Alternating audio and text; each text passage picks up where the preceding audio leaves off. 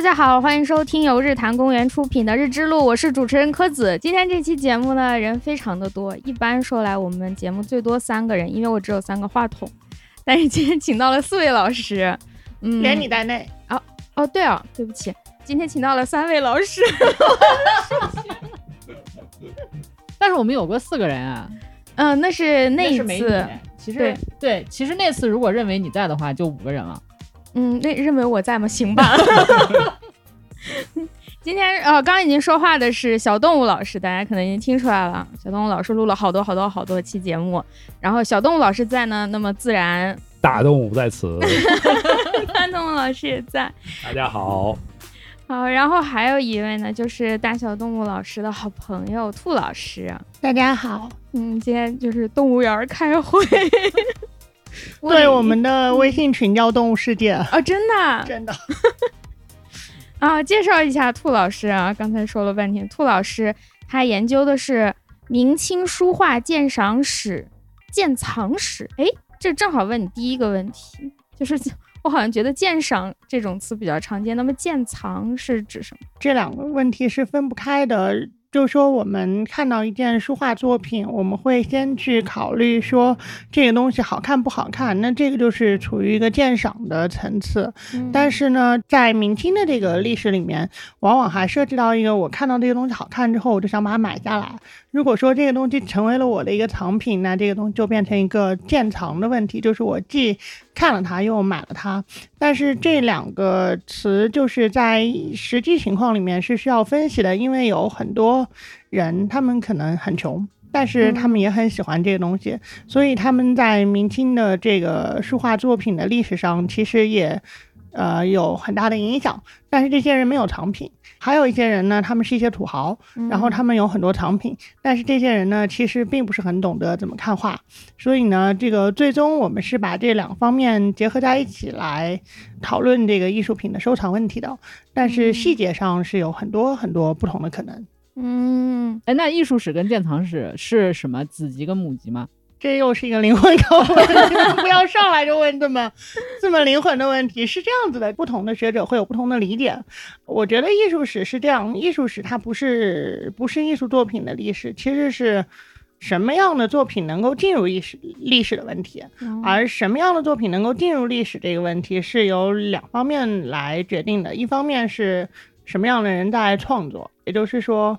画家、书法家这个层面的，还有一方面就是什么样的人在买、在选择，那么这个就是收藏家这个层面的。所以说，你可以说鉴藏史是艺术史的一条腿，就另外一条腿是就是画画画的人、写字的人，他们怎么怎么画怎么写，似乎就是生产端和对叫什么消费端啊，对对对对对，差不多是这样。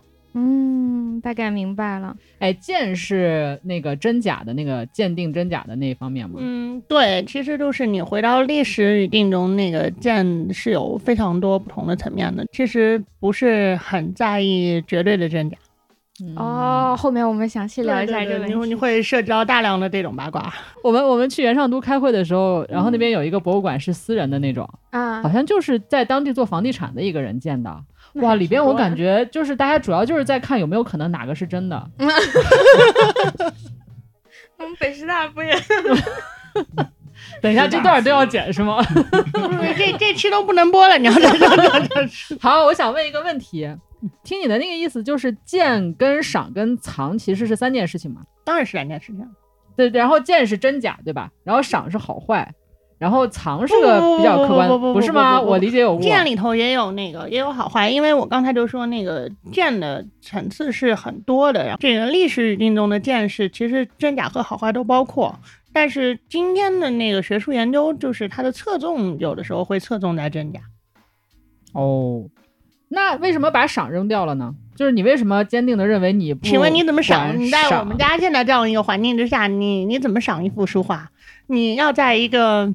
有一盆兰花，有一个香，然后有一架古琴，然后有两个美貌丫鬟，然后这个 然后你还得有一面尺寸适合的空白墙壁，你还得有，比方说五六十轴的收藏。你今天看到今天下雨了，嗯，那我拿一幅雨景出来欣赏一下吧。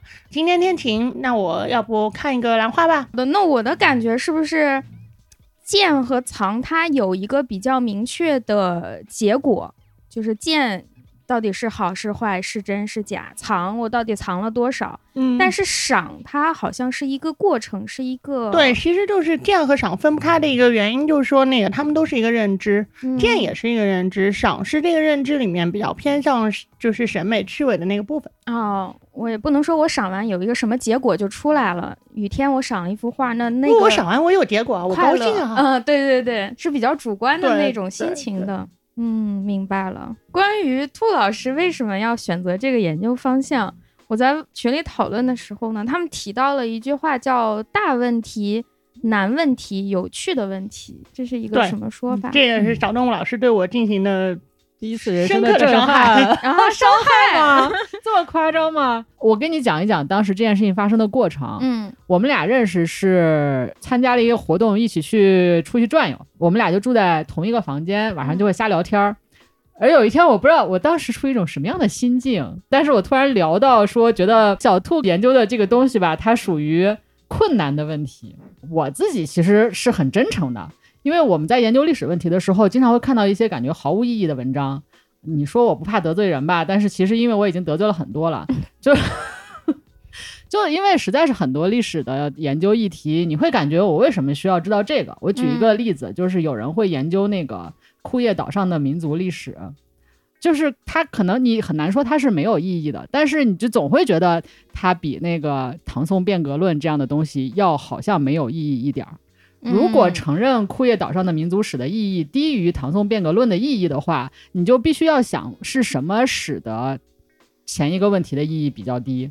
嗯，所以我当时就很努力的想了这个问题。后来我就觉得这个世界上是有一些大问题的。你的意思是意义更大的问题？对。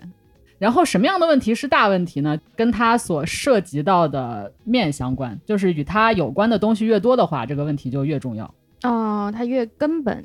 对，所以我们可能会去研究制度，然后会去关注那个政治史啊，或者是思想史，这些就是因为它会影响到方方面面。嗯，为什么不大的问题也要去研究？对，尤其是在原始学界，这个是很常见的。就是有的老师他们有一种观点是说，呃，有的材料你不读也没事儿，那材料它提供不了什么太多的新信息。嗯，譬如说汉文材料可能已经提供了我们需要知道的百分之九十八的信息了。然后有的材料呢，譬如说波斯文材料，它可能对于伊朗历史挺重要，但它对于元朝的历史可能就能提供那么百分之二的信息。啊，实在不看也就算了。呃，对，就是如果你生命有限的话，你看那个百分之九十八那个总比看那百分之二的强。对对，但是为什么就会有人花时间去学波斯语、学蒙古语、学亚美尼亚语、叙利亚语各种各样的语，然后去看那些对于元朝历史来讲提供的信息很少的材料呢？嗯，如果你说它的意义很低的话，你是不是在贬低这些人的努力和他们的生命呢？所以我觉得不能这样说，他们是在做一件困难的事情。啊，这叫。对，这叫困难的问题。困难的问题，我想起来了，我当时的心态是在赞美小小兔的。嗯，我是说你在做困难的问题。啊，对，然后他就问我怎么回事，什么叫困难的问题？我一解释完了之后，他就受伤害了。啊，我我是什么感受呢？就是说我我们这个行当的这个问题，对于他们那个正经历史学来说，全都不是大问题，全都是小问题。而且实际上就在那个机构，就是听了各种各样的那个讨论之后，我觉得美术史的问题太小了。他第二天早上起来跟我说，他琢磨这个问题琢磨了一夜，一夜没睡。他就说，他认为就困难的问题已经不可能欺骗了他了。嗯，但是他给自己找了一个意义，就是说他做的是有趣的问题。嗯嗯，困难不困难，在他看来不能够体现他的人生意义，他的人生价值在于有趣。我们这个行当已经没有大问题了。啊，那。在困难和有趣之间，我觉得有趣的品味高一点，所以正正正好讲到这儿，我可以解释一下为什么艺术是很困难的问题。因为就是说，那个我们设想一下，就是假设你面前是一幅画，嗯，这个画它可能还不是一个说像那种西方的抽象画那样的画，它可能就是一个中国的传统的一个山水，嗯，但是呢。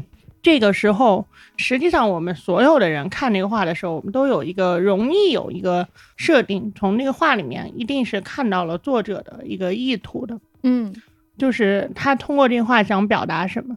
但是呢，其实你仔细思考一下，你就会发现，你必然是用你看到这个画的感受来代替了作者投射到这个画里面的意图。我们想象这个画在中间的话，作者在这个画的后面，我们在这个画的前面，其实他。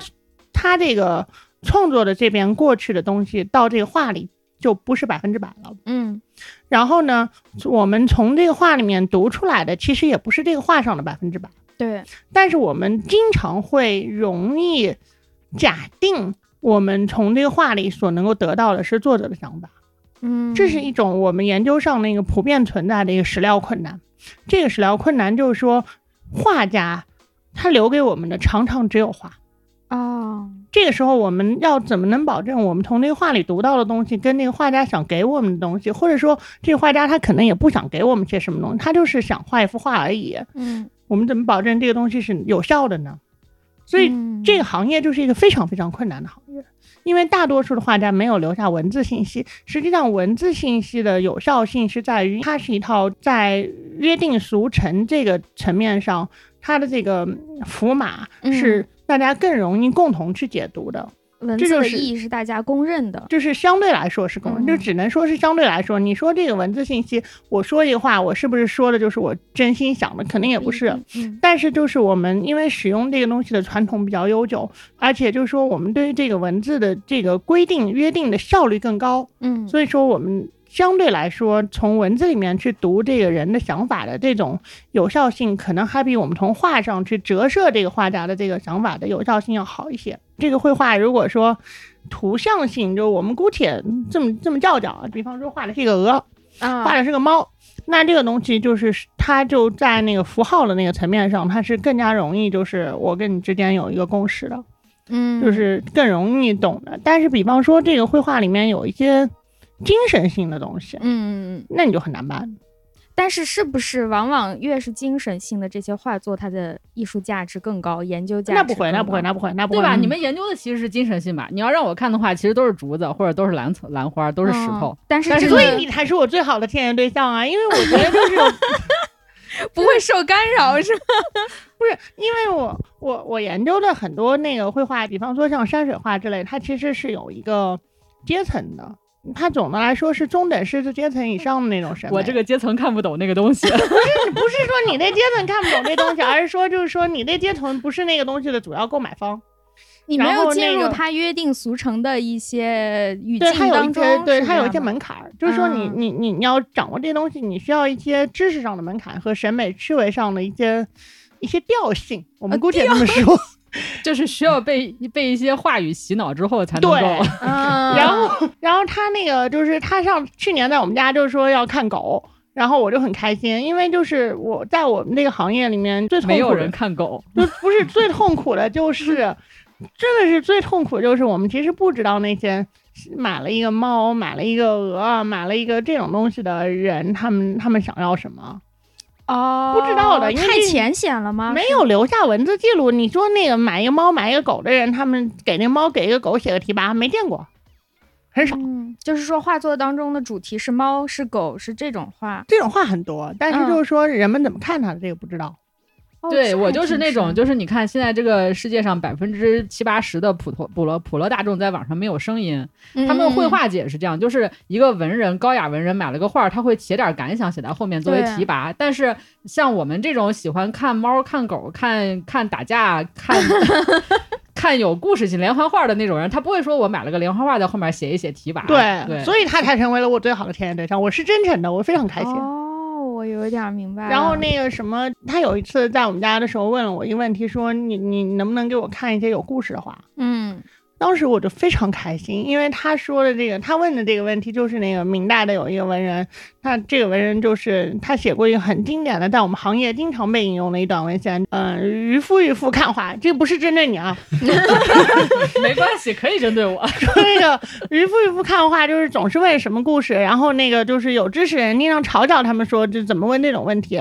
这个明代的文人他就说，那个这是那些知识分子有问题，说知识分子们不知道，就是古代的绘画都是有故事的，哦，对吧？就我们去看，哎，你有看那个故宫的那个披若香山的那个展吗？没有哦，那个展就是它是早期的那种佛教雕塑，嗯，那里面都是有故事的，你知道吗？它不是我们现在看到的佛像，就是个佛像，对吧？坐那儿，顶多就是一佛二菩萨什么的，然后二弟子什么二力士，要么就是三个人、五个人、七个人坐那儿，也没有什么动作。就是说，在当时这些佛像放在那里，他其实是想要明确的传达给大家一些故事，要教化，要怎么样的，只是我们后来不知道了。我们早就是我们现在看到的那些佛像，基本没有什么故事，但是早期的那些造像里面都是有很多生动的故事的，就是它里边都是会讲到一个呃什么人出去，然后。什么射死了另外的人的父母，然后然后那个人就来找他呀，或者说有一个大象怎么着自己跳崖死了，让饿的人过来吃他的肉，这都是有故事的呀。那大家一开始都喜欢看有故事的东西啊，所以没有故事被视为更高雅、更高级，是后来人不不不不不，这是另外一回事。就是说，也不是说没有故事就高雅，其实就是说，后来有有一些新的人，他们想进入艺术这个世界，就是比方说苏东坡，他也不会画画。他拿的那个笔，就是据说就是像刷子一样刷了一些石头和树木啊。但是他有一个，就有话语权，嗯，可以这么说，就是他有一个人格上的魅力，你也可以说。然后就是这些人开始进入艺术以后，艺术有了一些被赋予了更多讨论空间的主题，就是所谓山水啊、枯木竹石啊这些东西。它本身的意义就是不太明确的，它确实没有就是说跟他的跟他的创作者有密切的关系。你是什么人，你这个画就有什么样的价值。哦，那不就是艺术电影吗？我们看的就要想看个好故事，然后电影拍到后来，也许电影就会变成一个画面，然后在那里永远都不动。然后大家就开始去讨论这个电影的反电影的电影。好，嗯，我们刚刚聊了什么呀？我看，你看，你知道我那期是怎么跑偏的了吧？想要从提纲往下接，哎，不知道这在从哪儿接呀？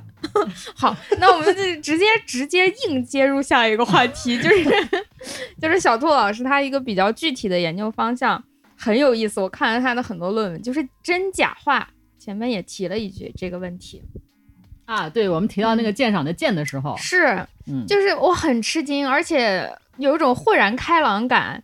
就是小兔老师说，其实真假有的时候这件事情本身的意义要弱于人们是如何看待真假的。当然了，嗯，当然，这我觉得大众肯定很很很理解，尤其是假，其实有时候是被允许在一种默认。甚至大家就是觉得这个事儿没那么重要，它到底是还是真的还是假的？假不成为坏，假当然不是坏了。嗯，假有自己的功能，是这个意思吗？嗯，假假不但有自己的功能，假有的时候就是说，如果你给它赋予一个真的价值，那么它就等于真的。嗯。我们打个比方说，一个明代的张三，这个张三画的一个画，明代可能有一个真的很了不起的一个大画家，他叫张武。嗯，然后呢，我一个清代人，我拿到了这个张三画的这个画，发现它确实是个明代东西，于是我就在那个山上面加一竖，再加一竖，就变成张武。然后我拿着这个张武的画，我就去市场上卖，说这个是张武的作品。不认识张三的人很多，但是不认识张武的人很少。所以大家都愿意为这个张武氪金，然后这个作品就作为张武的作品流传下来了。这种情况在艺术世界很常见。这个也是我想问的，就是造假的形式是不是有很多种？像你说的，这个画是真，画是真有这个画，嗯，然后也确实是明代的画，甚至年代也是对的，但是作者不对。对，这是很常见。这是一种，或者说有没有可能就是我我现在的人。会啊啊，然后去画一张，而且这个画呢，我我想可能也分各种不能播的事吧，不能播，全程不能播，录了两个小时，最后剪出来半小时。但但这个真的不能播，这个这个真真的真的不能保证不播，严肃的时候不能播。你可以把话筒放下，确保不播。啊，对对对，可以。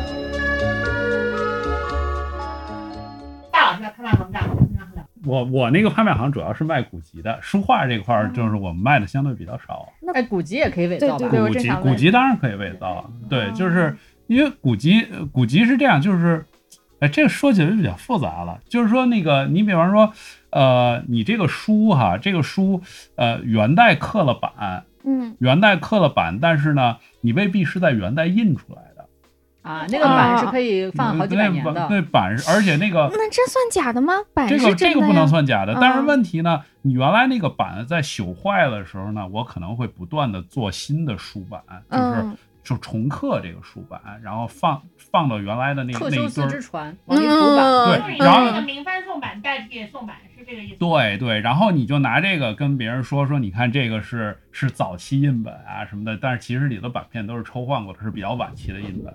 这个这个你在我们版本学研究上呢，我们不认为这是个问题，嗯啊，因为那个我们都认为它还是。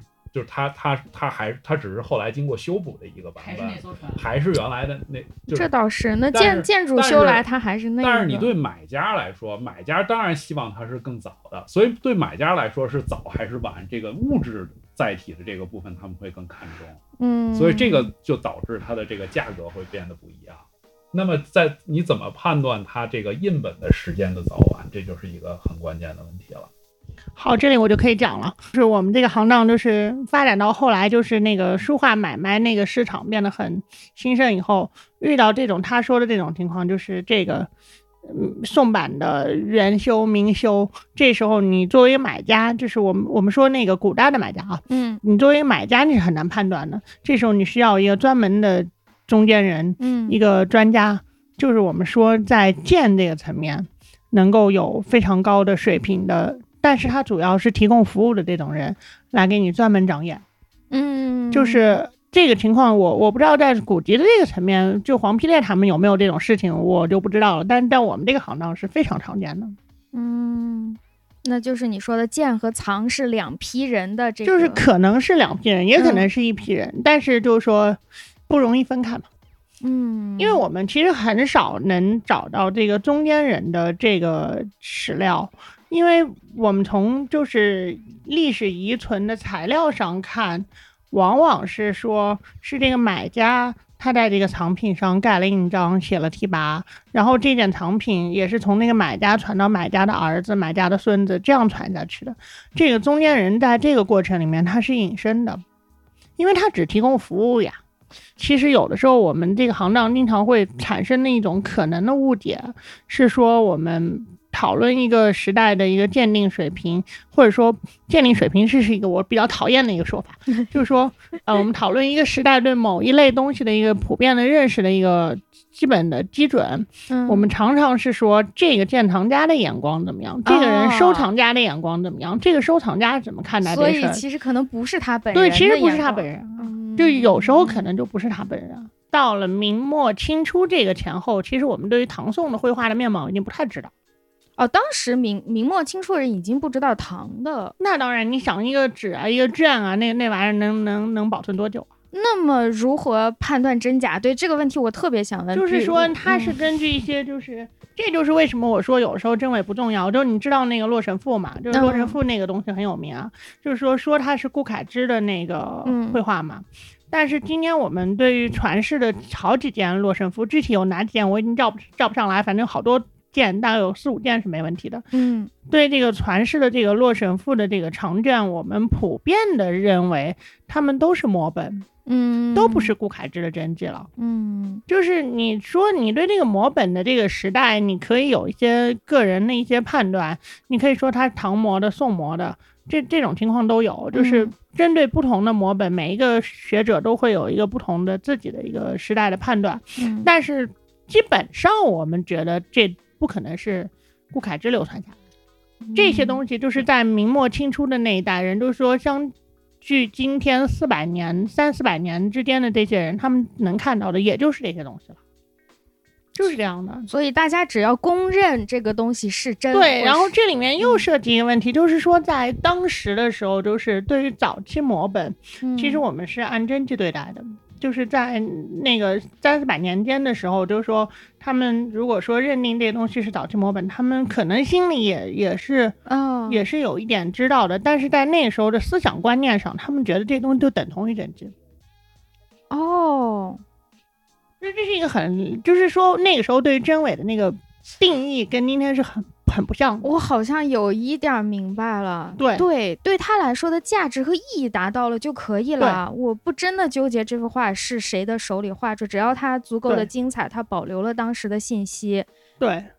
就是所以，但是像顾恺之这种情况很少，因为你如果去翻一下《宣和画谱》，你就会发现，就是那个，嗯，晋唐宋元的那个著名的画家名字很多，但是流传到明末清初，如果你看明末清初的这个书画著录，你就会发现，早期的晋唐宋元那些大家的名字出现的概率是很低的了。嗯，你跟他那个人名相比较，你再看看有有有所谓有作品流传下来的那个概率，你就是可能是百分之一、百分之二这个这个概率。所以就是说，如果《三国志》真的没了，那《三国演义》就是真正的三国史，可以这么说。我同意，这是个有趣的问题。有一点点恍然大悟的感觉，就是真和假，因为在现代。我们现在生活的这个时代里头，它是一个非黑即白的事情，我们很在意它的结果到底是怎么样。我我们有一个拍卖行的朋友，我我觉得这这是可以播的。对，我觉得这个拍卖行的朋友非常睿智，他就跟我说，学者和拍卖行的专家之间就是有有一些因为工作性质的不同而导致了一个立场的差异。嗯，他就说你们看的是真假，嗯，我们看的是一件东西到真迹之间的距离。哦，这话非常的美，我觉得很好。嗯，我原来的概念里就觉得，嗯，真假首先很多时候它是可以判断出来，在现代科学当中，这个事儿能做，以及大家就觉得那我必须做，然后就会把假等同于坏。哦，那我们绝对不会，就是说这个就是你放到这个我们这个行当里头，我们这个行当的同行肯定不会把假等同于坏，但是假一定比真要坏吧？那要看你怎么定义坏了。你要是仅从这个技术水平上来定义，哦，还就有可能是一个假的，但是比那真的画的更好。但是好又是是一个很主观的、没有标准的东西。对，就是说，所以就是说要看你怎么定义这个问题。哦，那你说的那个假比真坏的那个坏指的是什么呢？我指的就是，嗯，就我觉得这这问题是没法讨论的，因为就是说你你没法定义，就是真假是。绝对概念对，所以它是可以定义的，但是好坏是相对概念，你没法定义的。是是，但是我受到的训练，我的思维方式已经被固化为假就是坏，就是我们现在就这么想的，对吧？假假肯定不坏，就是假肯定不等于坏。如果说你比方说你今天说那个顾恺之的《洛神赋》，嗯，他们可能都是假的。你要是按照今天的定义，他们都不是真的顾海之《洛神父》了。对，但是这些东西不好吗？这些东西很好。嗯，对，在历史学里面的话，假是有很多种不同的假的。譬如说，你拿到一个史料，拿到这本书，然后说它是个伪书，这个伪书有很多种含义。首先就是，譬如说，它可能不是这个作者写的，就他说是谁写，但其实不是他写的。还有一种伪，就是它可能不是那个时代的事儿，就是事儿可能就完全就是胡编的。嗯嗯。那像不是那个作者写的，但是事儿确实是当时的真事儿，嗯，那就是一种伪。但是事儿也全是假的，那就是另外一种伪。还有一种伪，比如说金朝的书，但其实那个是一个宋朝的人写的，是站在宋人的立场上去看的，嗯，那他就能提供另外的一些信息。就譬如我们看《儒林外史》，他其实说的都，他说是那些人都是明朝，但其实全是写的清清朝的事儿。对，你要看他的话，你把原的信息认同为清朝的信息，基本是没有什么问题。就是从康熙末年到乾隆早期的这个，现在电视剧也是古装剧，古装剧，但其实你看，对它全反映是现代人际关系，大家关心的价值观的这些事儿。所以你们会看一个画儿，然后上面写的是顾恺之的画儿，然后一看，嗯，这其实是一个明朝的人照唐朝的风格，然后画的顾恺之的画。会有这种事儿，因为在这顶多他所提的这种问题的这个层面。真伪有时候是可以鉴定的，嗯，因为我一个明朝的人画一个顾恺之，我肯定会露出一些马脚啊。对对，就是说顾恺之，比方说他要穿那样的衣服，然后一个明朝人他可能根本就不知道顾恺之要穿那样的衣服，他就会按照明朝的衣服把自己理解的那个顾恺之画出来。但是如果我们那个服饰史的学者，他如果说对那个明朝的衣服是有所了解的，那我们至少能知道说这个东西肯定不是顾海之，嗯，他的断代肯定能到明，就是。这个是还是可以做鉴定的，嗯，而且有一些伪画，他是我完全照着当时这个人，他首先得见过真货，他照着那个真货一比一的去画，对啊，有这种。然后还有就是他也没见过，甚至可能就没有这个画，这就要说那赵孟頫那滚的马了。这个那个马就是纯纯编的吗？编出来吗？我就不知道是不是纯编的，因为我我没有研究过这问题。但是我我觉得就是说有有有很大的风险，因为当时那种就是说所谓的一些白马图，就是说有很多很多马的那种图，可能就是一种画马的教科书。哦，打滚的那个马，可能就是那那个教科书里头的一一个一个一匹马。然后呢，有很多种可能，因为我真没研究过这赵孟頫有没有画过这个马的事情，这我不知道啊。嗯，但是就是有一种可能是赵孟頫也正好就是在这个传统的中间，它是一个链条，嗯，他就画了其中的这这样的一匹马。然后他画的这匹马，因为他的这个 IP 比较大，他这匹马就单独流传下来，就变成了后人的无数的那个。Copy 的那个源头，还有一种可能就是他根本也没画过，但是呢，因为他是一个画马的名家，所以呢，就会有人把那个嗯马的教科书里头的其中一匹马抽出来，安上一个赵孟頫的名字，就是这种情况都是有可能的。嗯，那很多画到底是完全凭空编的假画，还是说有原本的？我们也不凭空编假画有很多啊，那个就是这个不知道可不可以播，我我不太确定。就是怎么办？我判断吗？我我不知道该怎么办，因为确实不知道。就是说那个呃，就是在新中国建立以前，嗯，这个晚清以后这段时间不是很混乱吗？嗯，有大量的这个欧洲的、美国的，这反正就是一些这个世界各国的这些人，他们都想到中国来获取一些古画。嗯，然后他们一些博物馆或者一些私人，然后他们先把这些东西先囤到了海外，然后到了海外之后又进了博物馆。就具体的，因为我不研究这段时间，所以具体的这个情形究竟是怎么发生的，这其实我不太清楚。其实都有学者研究过了。嗯，然后呢，他们在这个时期怼出去的大量的提名为唐宋高古作品的这些画，就是一些没什么根据的东西。哦。因为现在这些画就是各大博物馆，他们很多都公布了，都提供给你看了。就我看过一些美国的一些现在的一些机构里面所藏的中国古画的图片。这个东西就就是离谱他妈给离谱开门，离谱到家了。哦，我小鹿给我看过，你知道吗？就是你就会感到那个感受到作假的边界是无穷无尽的。就我们可能只是觉得，哎，这一看就是个明朝的风格，肯定不是唐朝的画什么的，就顶多到这种程度而已。但是那种就会他就会拿着一个明显是日本的画，非要说是中国的古画，就是已经扩展到了地域方面的那种。他们没有鉴定的人吗？就是当时就是那个海外的对中国古画的认识是非常有限的。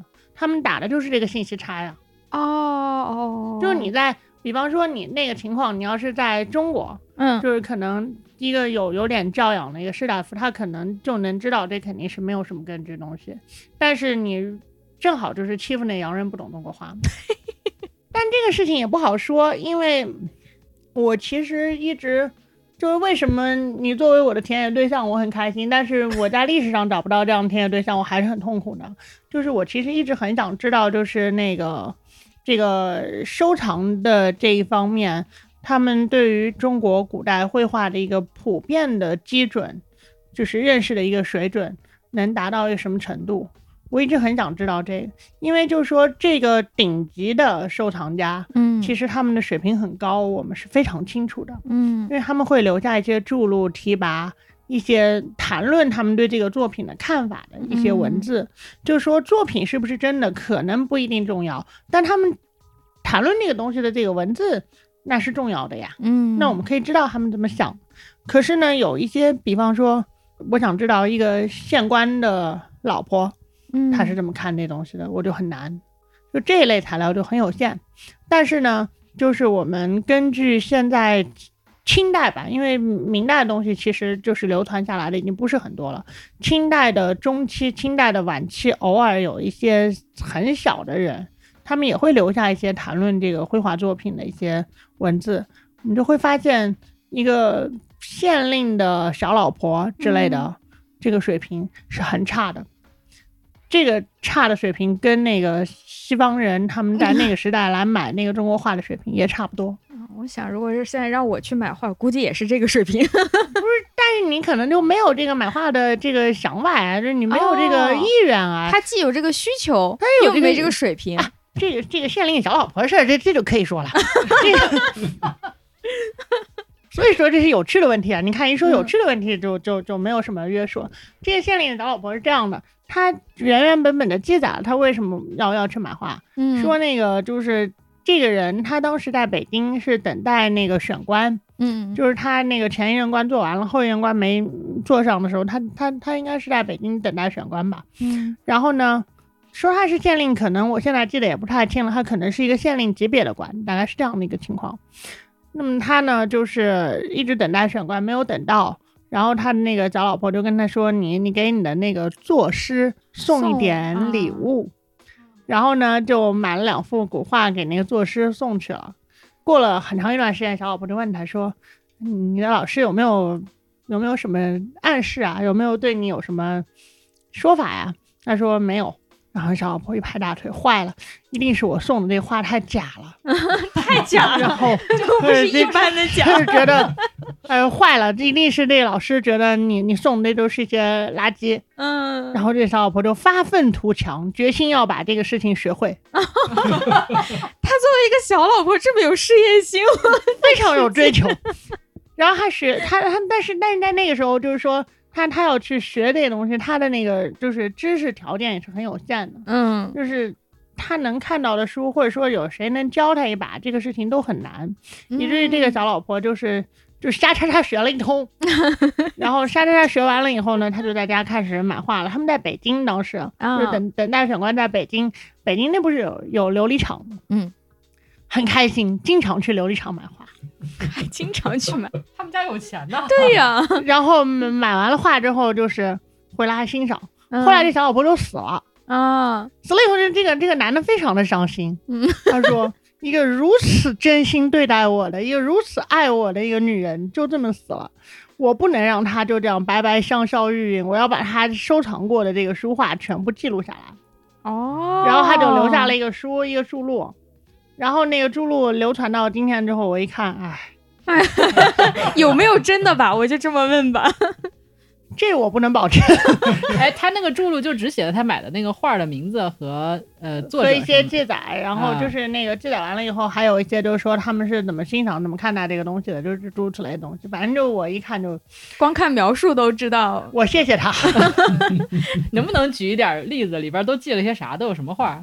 记不出来了，反正就是这这已经是我大概七八年前做的研究，我已经忘了。但是很珍贵，是吧？那要是没有他，你也不知道大家这么差的人 能把记录留下。很珍贵啊，那个，嗯，就是说，我我们还有一个乾隆时代的例子，就是也是一个小老婆。嗯，谢谢小老婆们。小老婆，我给你解释一下为什么，我给你解释一下为什么跟小老婆有关。就是说，如果你要有闲钱买书画，你这个家庭一定要比较富裕啊，你至少是一个得娶得起小老婆的家庭。就是说，说说明你的经济水平应该是维持在一个层面以上的。嗯，哎，原配为什么不买画呢？原配只要负责欣赏就行了，小老婆是打工的呀。哦，就原配想看画，也让小老婆去买。就是那个乾隆年间的那个情况，就是那个小老婆是负责管理这个家的画。哦。哦，所以原配出去抛头露面，不不不不不不，走街奔跟这个没关系，跟这个没关系，只是说恰好这这这两例都少。然后我还以为有什么，然后那个乾隆时代那个那个我就没有研究过了，我的老师研究过，我老师研究完了以后，就是有一天私下跟我说，哎，没了啊，多一个字都不愿意想，就是。哎，这种田野对象你们看了不是应该很开心吗？为什么要叹气呢？我觉得你们都有点，就是表面上说好像大家应该平等，但是实际上内心对这些小老婆们非常鄙视。没有鄙视，我们是很同情他，就是说，对你为什么要同情他呢？就是人家人家的意愿是买真画呀。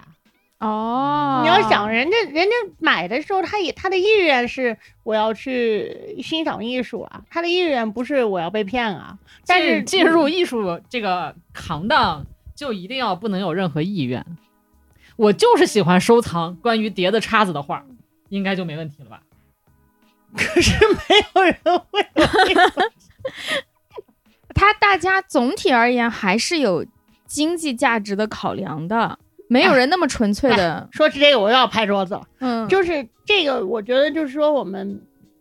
今天的认识对于书画作品的，就是我们我们这个行业对于书画作品的讨论，嗯，比较侧重于它的品质的讨论。嗯，我觉得这是可以理解的，因为就是就是说我们这个学科的建设就是要讨论，就是说。品质好的东西，因为那个东西才是一个引领我们所有这些看的人的知识和审美向上的一个东西。嗯，但是实际上你回到这个历史层面，你会发现这东西向下是可以没有下限的。嗯嗯就是我们会说这个书画作品的这个经济上的意义，在历史时期是非常强大的。哦，非常强大，非常非常强大。就是你可以把它理解为就是一个理财产品。嗯。就是，而且就是在历史时期，所有这所有的，我可以相信，几乎所有的人，他在从事收藏的时候，他在进入这个行业的时候，他一定首先都认识到了它是理财产品的这个层面。嗯，那小老婆真的是想去买真画，然后被骗了吗？还是说他只是买了一些他觉得性价比高的画？那肯定还是被骗了，因为他留下的是文字信息，文字信息我们还是可以相信那个东西的。回到了最开头说的，然后我写了我要买真的，那倒没有，那倒没有，但是那个，但是那个那个就是清朝末年那小老婆，她她是真的讲了我要买真的，因为她是觉得那个我耽误了我丈夫的仕途，我我给我丈夫的房师送东西没有送上真的，导致他选官选不上，后来选上了吗？好像也没有吧，后来就革命了。哦，他最关心的那那那位小老婆，她其实真正关心的就是经济价值，因为他要当做礼物送出去。那他也不一定，他其实就是说他他是这样子，因为他当时那个那个材料是说，他下定决心，他觉得羞耻，他发愤图强，他要把这玩意学会，他还是有一点想要，那肯定还是有一点想要追求那个真实的那个情况的。哦，这是好复杂哦，是不是在艺术研究当中，这个经济啊、审美啊、对，个人修养的，就是说，我觉得是这个是一个，就是现象和学科之间是有弊的哦。就是你作为一个学科，你这个学科有它比较关心的一些范式、一些话题，这个是学科的问题。嗯，但是你回到历史时空之中，那个。发生的那个千变万化的那个事实，嗯，那些事实是有有一些是跟今天的学科是不能榫卯结合的，但是作为我们研究的人，我们还是要认识到这些事实，嗯，就是这样。那你很关心普罗大众的审美水平和包括他们收藏的意愿呀、行为呀？我想知道，但我不知道呀，啊，没有材料知道呀。你很想知道是不是因为这些东西啊？是八卦呀，我还想正上升个意义呢，都没说完，没有什么意义的呀。我以为他可能，比方说他现在在水面之下的冰山，但是可能它大到了一个影响整个行业的。其实是这样，就是这个这个里面有一个。我们今天经常谈论的这一类作品，嗯，经常谈论的这些画家，以及这些传世的这些特别高级的东西，嗯，或者说换句话说，就是我们在博物馆经常能看到的这些东西，其实它是一个层次上的东西。我们可以说它是大面上它是往一个方向去的，就是我们说的那些文人的一些趣味上的一些东西，嗯，你只能说大面啊，嗯，但是呢，有另外一些东西。是博物馆有时候他不愿意拿出来展览的东西，他就觉得这东西品质也一般，然后画的也一般，嗯，然后呢，这些东西就是说在嗯数量上，它它不具备一个唯一性，它很多这个图像都是重复的，嗯，就是批量生产的这些东西，嗯，其实就是你去看《清明上河图》这类的绘画，你就会发现《清明上河图》里面那些绘画店，它那个图像里的那个绘画店，它。在大街上卖绘画的那些绘画店，就在我们今天那个家具城卖装饰画的那些店，哦，他那些里面卖的那些作品，其实是我们今天不太容易看到，也不太容易知道的。但是我假设这些东西可能就是一些市民他们会想要的东西。我家里装修，我想往墙上挂一个画，他们想看这些东西，我想知道这些事情，嗯，对。但其实我知道不了，因为就是说。我们能看到太有限了，这个东西会不会脱离艺术史范畴了？对呀，对呀，我一直没在艺术史范畴里面。其实历史的过程就是广大人民群众的这种日常的，不是特别高雅的或者有意义的一些东西，它就是会被磨损掉。我们不可能全留下来呗，因为这个东西是这样，就是说这两个层次其实是不能分开。就是说你在那个顶层的那个层面，你能够观察到的那些。文人的东西，或者或者说就是纯审美的东西吧。我们说文人东西也不太合适。嗯，就纯审美的这些东西，它也得有个来源。啊，那它的来源在哪儿呢？我们其实是不知道的。我们就是仅就就是说能看到的这些东西来讨论的话，我们其实是不太知道这些来源的。但是我为什么会去研究假画之类的乱七八糟的东西？就是因为我有时候觉得这个假和真纠缠在一起，它其实就是那个东西的来源之一。哦，就是你你去你去那个潜水艇往下潜一点，你可能能看到一些底下那些乱七八糟的东西，慢慢的往上升的时候，它渐渐的长出了一些。枝条，然后这些枝条伸出了水面以上，慢慢的变成了一棵树。你你要知道，那个所谓的真迹，它能够流传的范围是非常有限的。那么，实际上很多人他去学习画，他去学习书法等等的，他可能利用的就是某些人的摹本，或甚至可能就是水平并不怎么高的一些伪作。那他能够，他通过这种方式，他才能接触到这个东西。嗯，很多时候就是这样子的。我们就假设一下，这是一个权力结构。嗯，就是范宽是一个北宋的画家，然后他留下来作品很少。嗯，然后当时的那个范宽就在明末清初的最大的官人手里。然后这个时候，你如果说我我要学一个范宽的一个技法，嗯，我如果是一个明末清初的，我都不用说三流，我就是一个二流画家，我都看不到范宽。对。就是那么一个现实，所以他只能通过学伪作、看伪作。他也不需要通过伪作，就是当时就是这又涉及另外一个问题，就是在当时就是我们刚才说的，就是顾恺之的那种摹本的情况。嗯，其实他每一代都会发生的，就是到了明末清初的时候，我看不到真范宽，我就可以去看那个范宽的摹本。对，就是我这个范宽，我可能我这个高官就当时没有照片啊，然后我这个高官，我如果说我是手上有一件范宽。我就会想，为了安全，为了保护我这点饭宽，哦，我特意请一个技术非常高超的人来给我的饭宽做一个。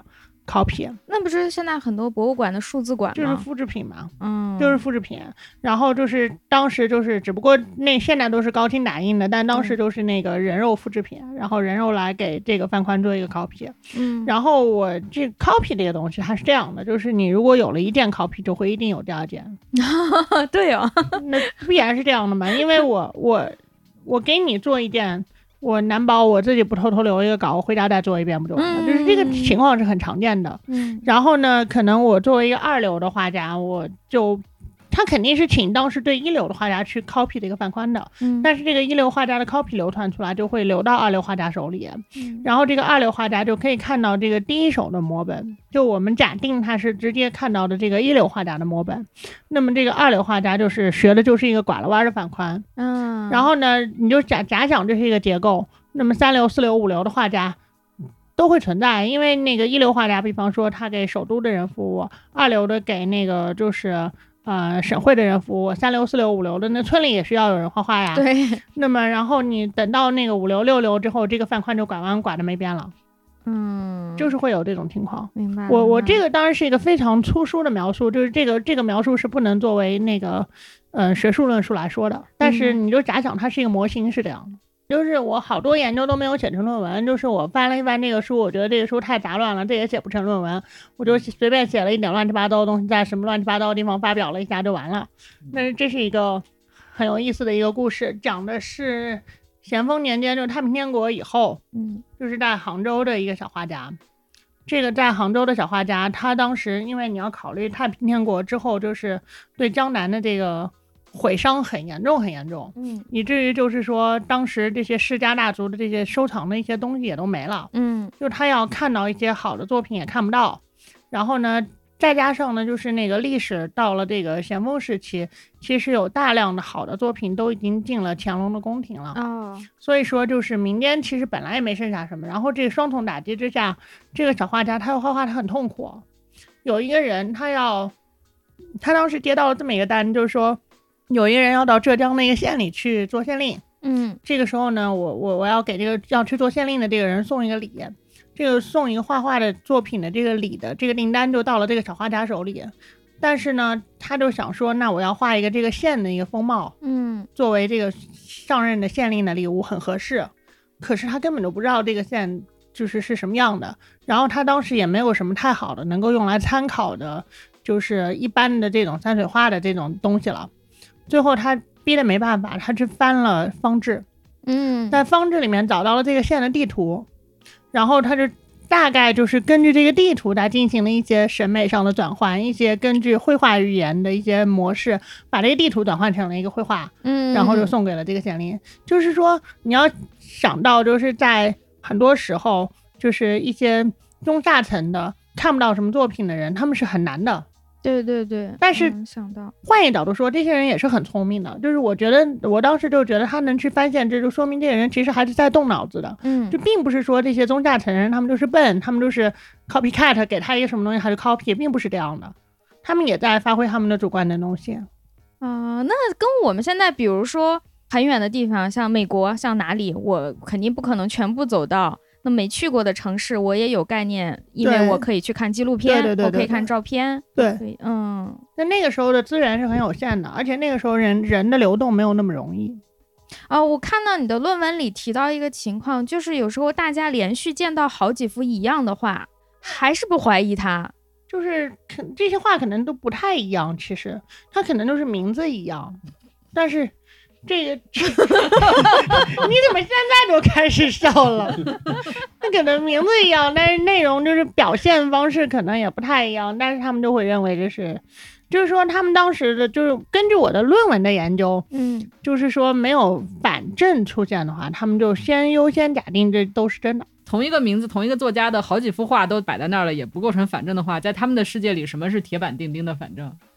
铁板钉钉的，反正在他们的那个世界里面，比方说流传上有 bug，那就还是说鉴定方法、鉴定知识就是说你是这里面其实鉴定所有的鉴定问题，你都都得都得要有一个出发点。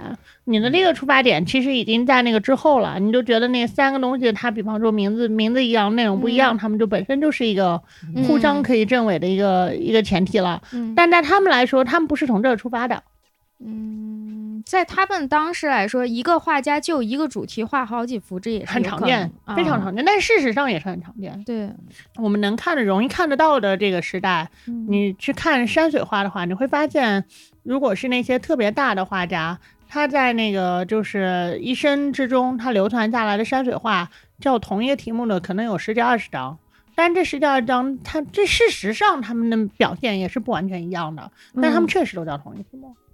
哦哦，哎，这又是我一个现代人的概念。对于我们现在来说，名字的唯一性是很重要的。一幅画我就叫这个名字，我得保证后人说到这个名字的时候，指的就是这幅画。包括我在网络上搜索这幅画，它就是这个，就是画或者任何东西。可能是你的一个意愿。对，其实有那种可能性，对吧？就是张择端真的画了好多幅《清明上河图》，因为我们现在是不可以重名，但是古人不在乎这个事，我觉得都是一样的。我跟你讲，张择端可能是真的画了很多幅《清明上河图》，但但仅就那个。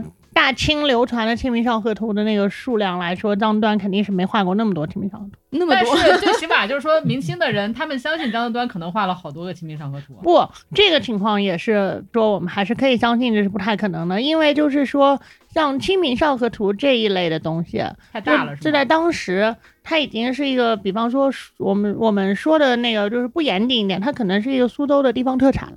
嗯，啥意思？这就这就相当于，比方说你。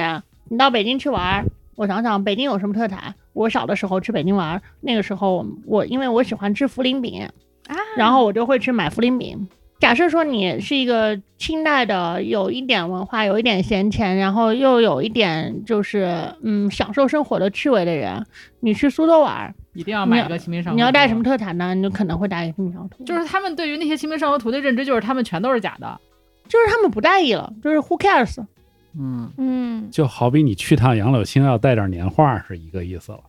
我虽然能理解，但是他们不会觉得也许有一个真的《清明上河图》，或者他们在这个层面上，他们就会说这个《清明上河图》好一点，那个《清明上河图》差一点，但他们不会说这个《清明上河图》真张张端的啊。他们是不是从来也不说真和假，其实就说新一点？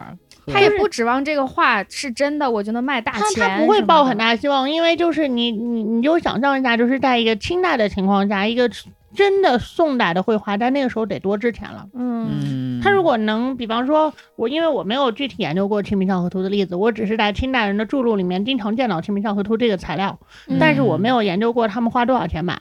但比方说你在苏州的观前界、观前界，你可以花呃，二两银子你就能买一卷《清明上河图》的话，这时候你不会预设它是正当的端的《清明上河图》。反正这二两对我也不是一个什么很重要的钱。嗯，话说我还想知道，现在北京还有茯苓饼吗？我真的再也没有见到过这种事。我也爱吃，我也觉得好。给你也寄。但 听到北京有好吃的，好激动啊！啊，对。就是假画展的问题，就是是我们的梦想，是我跟我的博物馆同学的梦想，就是为假画办一个展吗？就是那个台北已经办了嘛，就是那个台北故宫博物院，他们在一七年还是一八年，我忘了具体哪一年，他们办了一个叫“为好物”的展，他们当时就是展了大量的就是苏州特产，嗯，苏州，哎，除了《清明上河图》，还有很多别的苏州特产吗？有很多苏州特产啊，比方说那个，你就是翻一下那个韦好物的那个著录，就是什么《蓬莱仙会图》，嗯，就是画那种王母娘娘祝寿的那种特别吉庆的东西。苏州特产很多的，而且就是我觉得我们现在对这个苏州特产的这个呃研究非常不够。有别的地儿的特产吗？各地特产是不是会不一样？苏州比较会有，但是我们目前还不太清楚。就是说苏州特产是已经成为一个产业了，所以我们知道一些。但是别的地方有一些可能它的产业化的这个特征没有那么明显，那我们就不是很确定。因为实际上你看一些明清的史料，你会发现，尤其是清代的情况，就是那个造假实在太常见了。就是你但凡是一个手上有有两笔功夫的人，哪怕你都不一定要是一个很好的人，就是你可能就可以去造假。已经形成产业，大家都知道这个地方可以买到一对啊对啊，任意你喜欢的话，对啊对啊对，就是说说起假话这个事情，我就觉得很快乐，因为这个就是就是既满足了我八卦的心理，又满足了我就是探索一下艺术史的愿望。就是，呃，你你先说，你先说吧，你先说吧。我就想知道，你说如果二两银子就能买特产的话，那买特产的人应该就是你的很好的田野对象呀？不是啊，因为他们买特产。可能他是有用啊，他买特产，他可能不是照自己看啊，他送人的。我给你讲故事吧。啊啊！我今天讲了好多故事了，这是一个可以可以录的故事，因为是历史时期的，我们就可以录。嗯，就是在那个清中后期的时候，有一个大收藏家，这个收藏家是真的是一个大收藏家，因为就是我们知道，就是刚才说了，就是太平天国以后，江南已经。非常狼狈了，就是几乎不留下什么东西，所以我们这个知识的这个断裂和这个东西的这个存存在都很有限。然后在这种情况下，就是只有苏州，我觉得苏州是一个非常好的、非常厉害的地方，就是苏州的这个书画的传统一直没有断。然后这个收藏家在苏州，他留下了一个著录，就是所谓著录，就是他记载了他收藏的书画的这些材料。那么。他在这个著录里面展现了他当时以他个人的品味，他认为最好的东西。同时，他的这个书画著录，他还展现了就是他所理解的从作品能够反映出来的中国古代的美术史。很多非常了不起的、认识很高的、水平很好的收藏家，当然他肯定也有中间人在帮他的忙，但是他们最终提供的这个留下来的书。往往都在展现他们所认识的那个中国古代的美术史，那个传承是什么样子的。这个收藏家在当时的就是我看过的所有的其他著录里面，就这个著录是最好，就是水平最高，品味最好。但我们说的品味当然是有一个价值偏向的，就是偏向了所谓文人的品味，因为这个是当时所谓普遍的一个品味，并不是我个人有这个偏见。然后我个人都喜欢假话了，我们哪有什么偏见？然后那个，但是很不幸，因为时代太近了，有时候时代近其实是一个危险的事情。时代近，你就会留下一个磁带的 A 面和 B 面，它的 A 面是这样的，但它的 B 面是另外一样。它有一个日记，在这日记里面你会发现，这个书里面注录里面没有收的。实际上，注录因为是刻下来要传世的书，我们可以假定这是他想要展现给世人的面貌。然后呢，日记呢？它里面就是记载了大量，他其实买进卖出的这个画很多，嗯，很多很多这个作品，这个注录里都是没有收的。然后呢，他收了一个，呃，有一年年底的时候，别人给他送的礼物，他收到了一些真的画，一些假的画，就是人家送给他的时候也告诉他这是假的，就是也也没有太在意这个事情，就是一个礼物嘛。嗯，然后呢，这个画呢是当时来说也不算是很差的东西，是扬州八怪的画。嗯，只是到了这个清晚期，扬州八怪也也不算差的东西了。他看了看，他也不太喜欢，他觉得这个跟他的那个高雅的文人品味是 是要打架的嘛。然后呢，因为他是有日记的，日记是每天连着写的。过了八天，他转头就把这话送给了一个武将。哦，就是这样的。哎，所以这是个假的扬州八怪的画，还是扬州八怪画的别人的画？然后没有没有，他是那个，就是他当时收到的那些作品是一些真的东西和一些假东西，具体内容我忘了。然后他最后就把那些东西。凑吧凑吧，又凑了一套，然后转头送给了武将。这里头有真的有假。嗯，为什么我讲完这故事大家都沉默了？因为我在思考这件事情。对，在琢磨，其实它的含义还挺多、挺深的。对，然后我甚至想到了小鹿是为什么要给我讲这个故事来着？我也忘了为什么要给你讲。我好像是说二两银子买特产的话，是不是能看到大家的趣味？也就是说，武将喜欢的是扬州八怪。不是不是，是他看不出好坏，哎，押韵了。对，那 我给你讲的这个故事，对，就是说那个二两银子买的那个东西，那些人能不能成为我的田野对象呢？不能，因为就是会发生这种情况，就是这个东西他也买了，或者说他用各种各样的渠道他也获得了。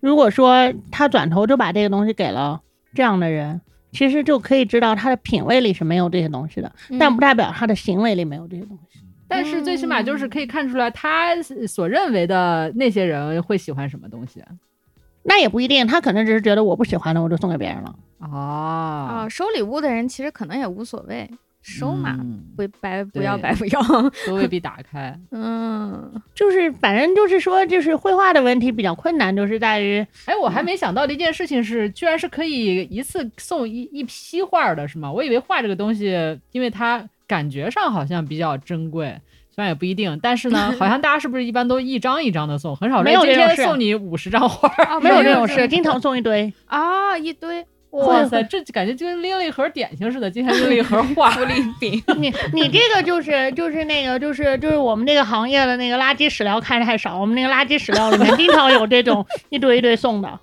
这就就是自己就把这个画的那种格调降得很低了，就是感觉如果你比方说你要送一范宽，我送你一件范宽，那那就很了不起了。但是如果说那个张宽李宽呢？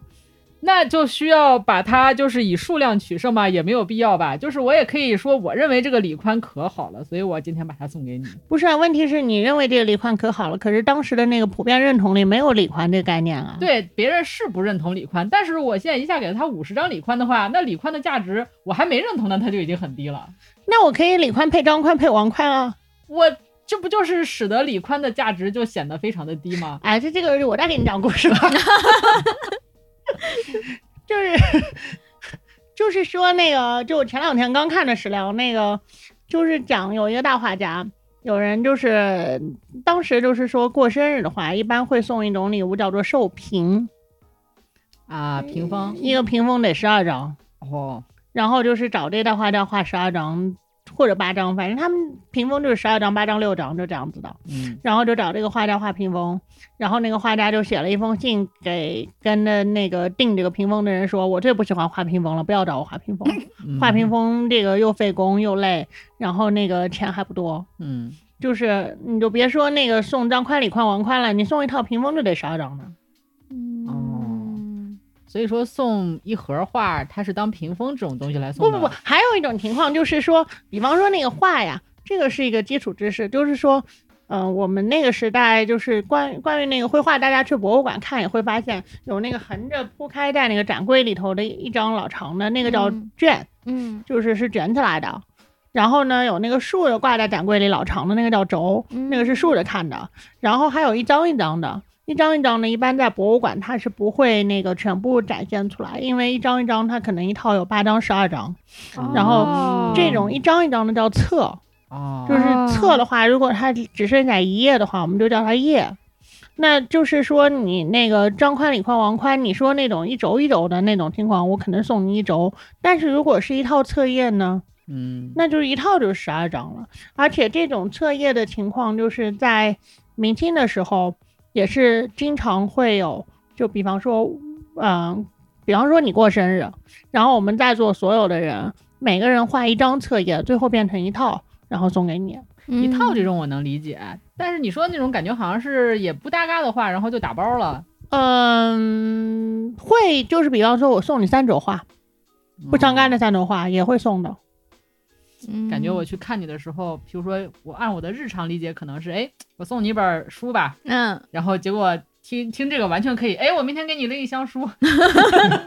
啊，不是，可是那个前两天那个那个。就是咱们那一波的那个一个老师就给我寄了三本书，呃，一套三本，然后有两本单独的，就是相当于代入一下，就是送了我三种画。嗯，也就是是可以发生的，也可以理解，还行。确实价值就这么大的时候。大家对，相当于感觉那个画已经变成印刷品了，就像今天的印刷品一样。那你如果是苏州特产，那基本上就接近就是 我以后没有办法再听苏州特产四个字。就是那个我小时候看那个讲那个苏州人的故事，小时候看那种历史故事，说苏州特产是状元。后来等我工作了以后，我发现不，苏州特产是假话。有琉璃厂特产吗？琉璃厂特产也是假话呀。对啊，就是说那个时候琉璃厂特产成为产业吗？嗯，应该也有，但是没有，就是没有太那个，就是太成型的研究。嗯，琉璃厂是，就是我也设计过，就是呃，有一个，就咱们那时候，嗯，我在那图书馆，嗯，你们在那个搞研究的时候，我在图书馆翻那个图书馆的破纸啊，然后在那个贵图书馆翻到了一套破纸，非常开心。那套破纸是那个清末明初的时候。的琉璃厂的一个一个一个店家，这个店家里的商业信函，啊，开心死我了！就是讲他们进的货、卖的货。对我万万没想到你们图书馆会有这个，我真的是没有想到，匪夷所思。古籍库里的，就是不知道，这不知道为什么会在你们这。我好像看到这篇文章了，你写了这个事儿。对对对，你看了，对对对对对，就是就是这么一回事。然后那个就是他们那时候。嗯，琉璃厂比较有意思的就是他他的那个店家作为中间人，他会干一些订货的事儿。嗯，不是你你们那个你们谁是翰林来着？你是翰林是吗？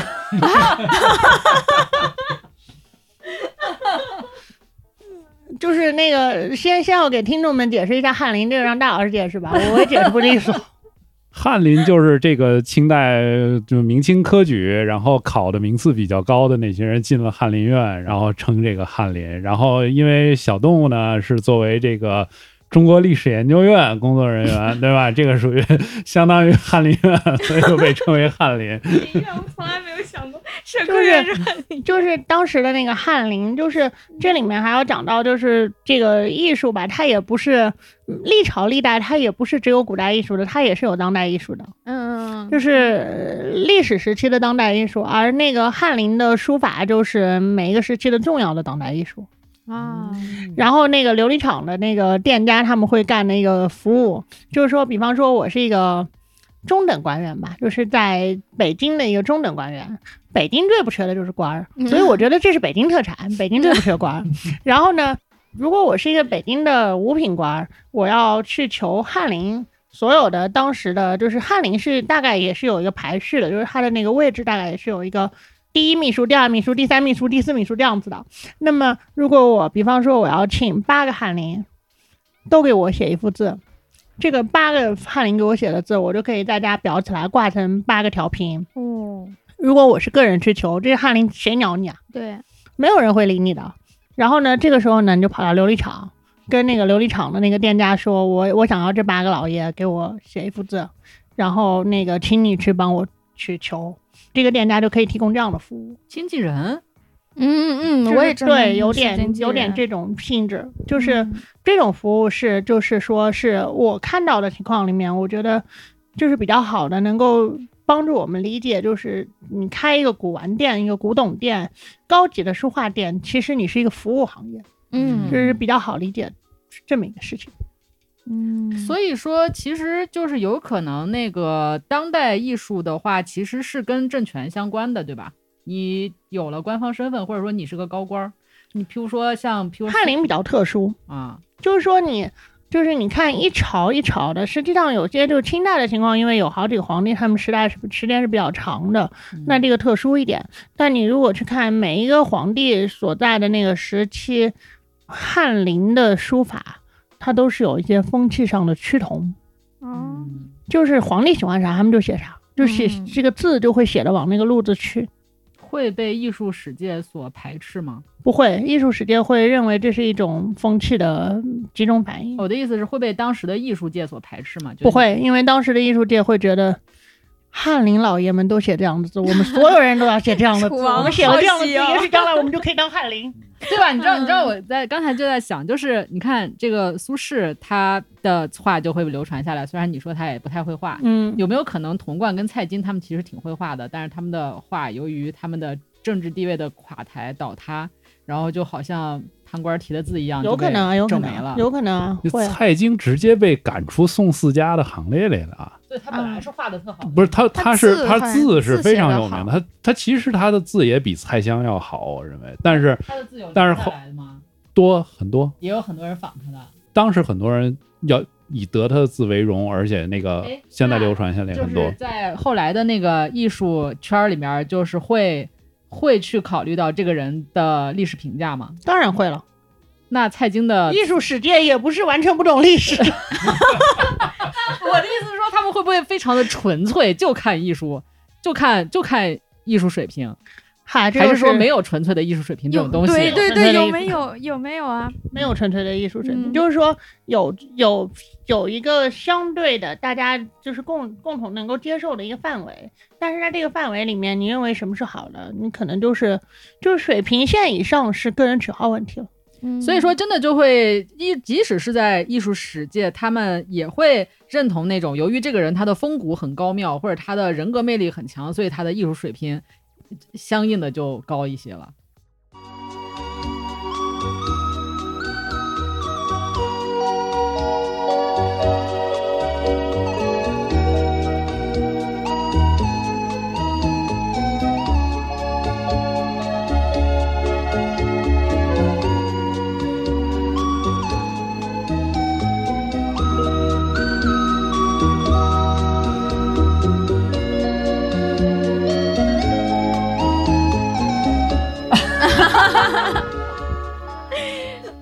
现在录了一一个小时三十九分钟，我怀疑只能播一个小时。那我们就大量再多录一点。有史以来剪掉最多的一期。但但这个真的不能播。我现在比较精机智的经济的商人的做法，就是把这期节目卖给你。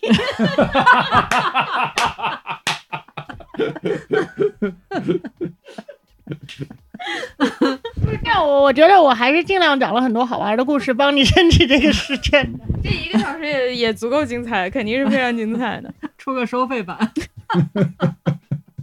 但我我觉得我我我觉得是这样，就是说原来我那个一直在研究那个收藏问题，然后后来我的老师就觉得我的认识有点不对不太对劲儿，因为我。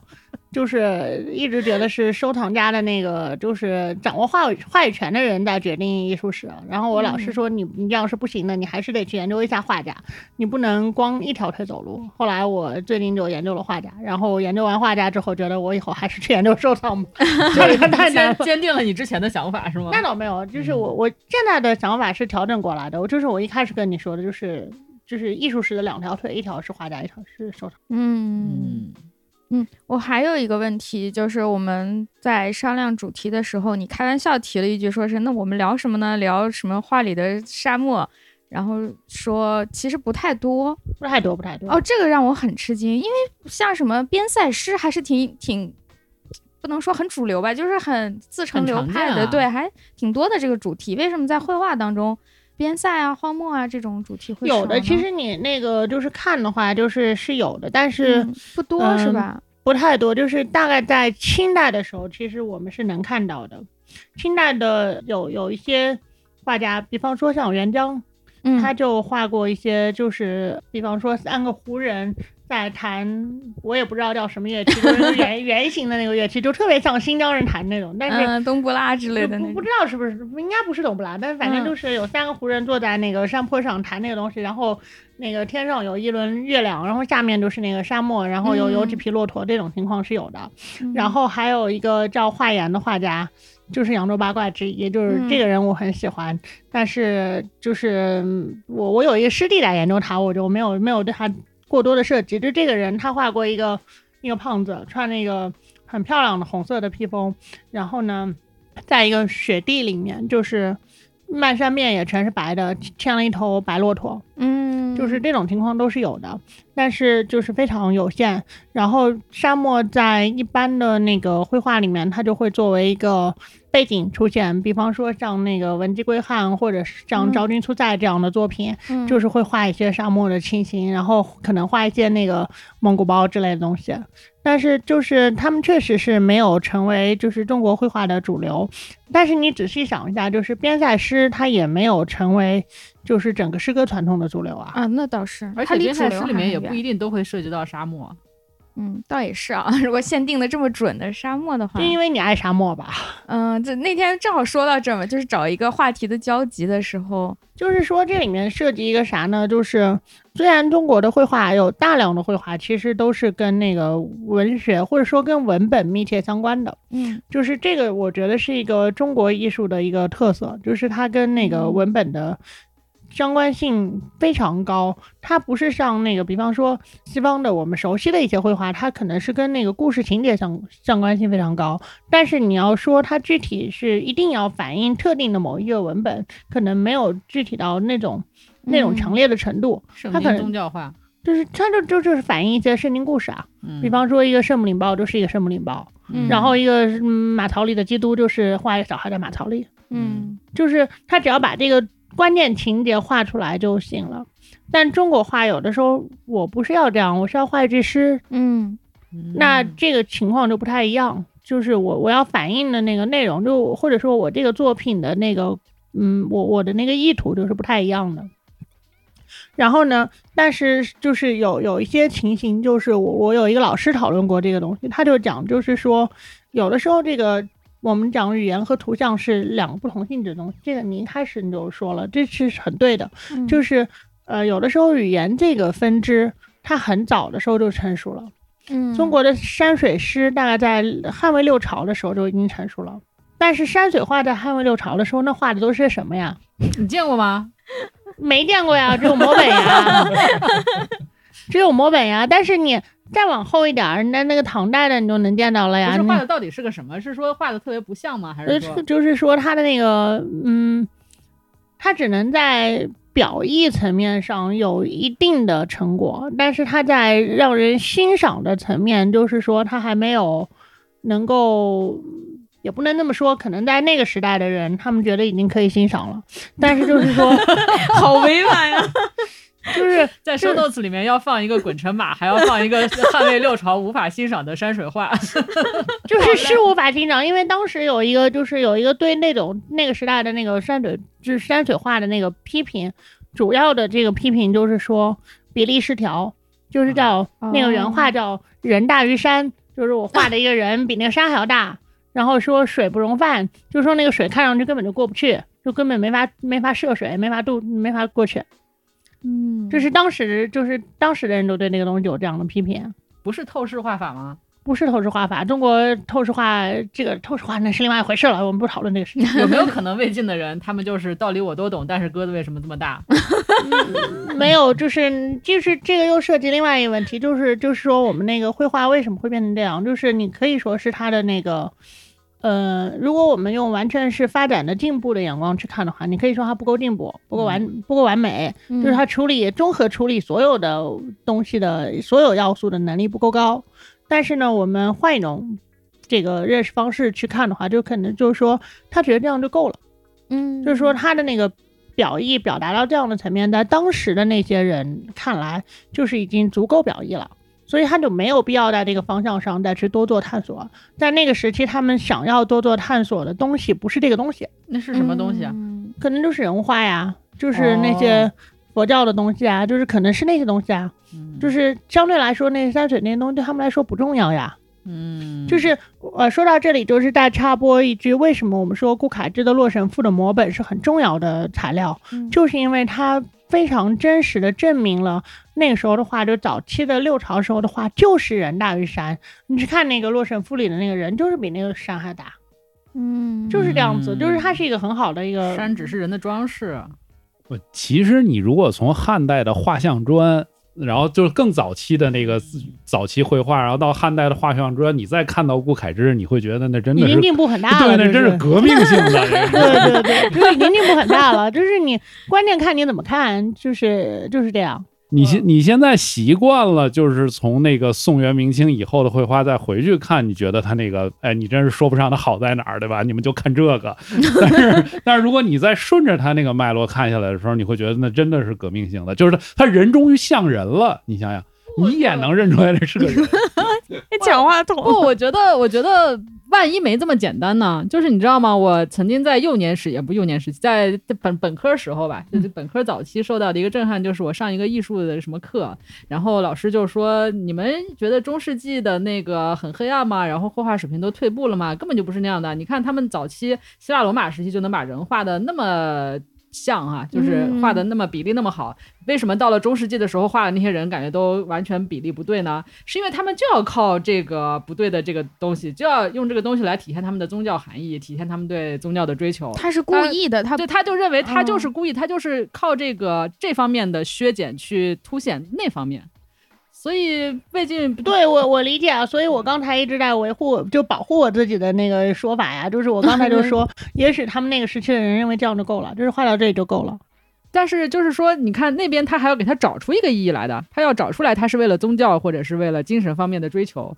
那这个东西就看就看你是什么样的研究者了，就看你是那个保护下限的研究者，还是追求上限的研究者。我是一个保护下限的研究者啊。就是我我不想就是过多的去给我们不知道的人赋予一些意义，我觉得可能也有危险，但是我也不想觉得他们都是些废物，所以我觉得就是 没有那回事，哪个时代都有聪明人，就是不会有这种事的，他们肯定也是很聪明的，他们只是我觉得至少就是说他们在这个层面他们觉得就够了，嗯，然后我刚才是说这么大一通是为了说明就是。可能就是发展是不均衡的，就是你看那个山水诗在六朝时期就已经那样好了，嗯，我们看那个什么池塘生春草，园柳变明清，你觉得很美了，嗯，然后但是你看那个时候的山水画完全不能展现池塘生春草，对吧？我们看那个就是真的能画到池塘生春草，因为因为其实画草是不多的，就是仅就我的印象就是画大量的草一一大片草坡的这种情况是到运寿坪。我才看到了这种翠绿的可爱的青草，嗯，那那就是说，你沙漠这个东西，可能在边塞诗的时代，可能唐代的时候，它已经有了一套，就是去描述这个沙漠的一套语汇。对，这套语汇已经是就是约定俗成的，大家所有欣赏的人看到这套语汇就能够唤起想象了。就是他已经取得了这种层面上的成功。嗯，但是呢，对标的绘画呢？可能在当时还没有建立起这样的一套很好的、很有效的这样一套语汇，或者说绘画当时还没有意识到，也有一种可能就是他们那时候的绘画并没有意识到这是一个值得画的东西。嗯，他们的价值观里面，他们的绘画并不是为了表现这种东西而存在的，那么他们就没有往这个方向去努力。所以这里面有一个时间差。嗯，可能这个时间差就是说。因为我没有专门研究过沙漠方丈的绘画，所以我不能确定没有人研，我不能确定这是不是我的暴论。但是这可能就是说，这个时间他到了大清，可能还没有完成。嗯，那后来也就没有这个事儿。对，后来就是这个事情就不是这个事情了。嗯，是这样的。明白，明白了。你们还想听什么故事吗？我有点好奇，就是呃，你们会不会觉得中国古代的那个艺术，就是画家他们的取材很很窄？呃，这是不会不会，我我可以负责任的告诉你，只有你想不到，没有他们不画的。你如果觉得他们那个什么，就是那可能就是看太少啊。当然，他们那个什么屎尿屁之类东西，他们是没太没太看到画。但是日本人画过，日本人画过一个很经典的屁核战。什么叫屁核战？我说不上来。就就是一帮人在那各种放屁，然后并且画出那个气流，就是你感觉跟现跟现在看那些漫画差不多，然后一帮人光着在那开始。互相劈来打架，对，互相攻击。什么年代？好，好像幕府时期的吧？对对，幕府，我具体忘了，十八世纪可能，我忘了。表达什么呢？不知道，一一种恶趣味吧，大概。不知道。我刚才其实想问的就是这个问题，就是说，就是说，画画这个东西，它会有独立追求吗？还是说它都是基本上会有点功能性的？就像你说的，譬如说，他可能会配个诗，或者是画个人像，是为了那个人他想看自己的像，或者是他。表达点他的文人趣味，他有没有可能？我就是追求这个绘画方面的技法，我就是追求会啊会啊会啊会啊会啊会啊会啊啊！你会啊！我再给你讲故事吧，就是我们这个行业有一个了不起的大牛叫董志超，这个人是，这个人是呃。明末清初，他大概就是死于大概大清入关前三四年那个时候，他就死了，就死死的非常好。因为他要是活着，他就不知道会遭遇什么了。然后，然后这个董老师是就是是一个大画家，然后是一个非常疯狂的人。就是我我们一般会认为，就是说一个艺术家如果在画画的时候，他。会比较癫狂，嗯，就是这是我们现代的一种眼光，就是会觉得他陷入了一种不太可控的状态，所以还能画出很好的东西。但是其实不是，就是其实就是一个优秀的艺术家，他非常清楚知道自己在干什么。嗯，董昌特别厉害的一点，就是因为我们一般看那个就是。画那种有诗歌主题的绘画，这种情况因为很多，都量很大，所以一般我们能够感觉到一个基操是说，我在这个绘画上面去表现这个诗歌里面能够用图像表现的部分。就比方说，我真画一个池塘生春草，我就画一堆草，画画这些草在池塘里。然后，比方说，我画个大漠孤烟直，我就真画一个孤烟在那个沙漠上。但这个是没有，我没看到。嗯，好的。不不不，其实有有有一张大漠孤烟直，长河落日圆的示意图，我回头找来给你看。好啊，好啊。但是就是很少见，就说。嗯。可是董其昌干了一个什么事情呢？我觉得他是一个特别厉害的人，他就是探索那个绘画艺术的边界。他的那个意图里面有一部分就是说，我想看看我的绘画能走到什么方向上，我在这个方向上能走到多远。他画的还是示意图，所谓示意图就是画那个表现那个诗歌，但是呢，他画那个示意图的时候，他是就是说提出一种说法，就是我这个诗跟这个画之间是不是密切相连的？实际上，他就是要求你去探索语言的边界在哪里，图像的边界在哪里。他恰恰他强调说，他明确告诉观众说，这两个东西是不一定挨着的。他们可能挨着，也可能不挨着，是不是挨着，是取决于你，取决于你看画的人，而不是取决于我作画的人。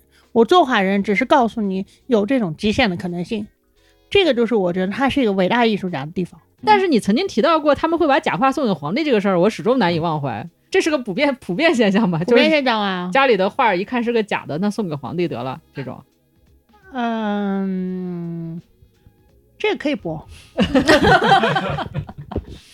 就是，呃，是这样的，就是说，清代有一个皇帝，就是乾隆，他特别喜欢书画。然后呢，乾隆呢就是很疯狂，他就是因为他很明显的表现出了他很喜欢书画。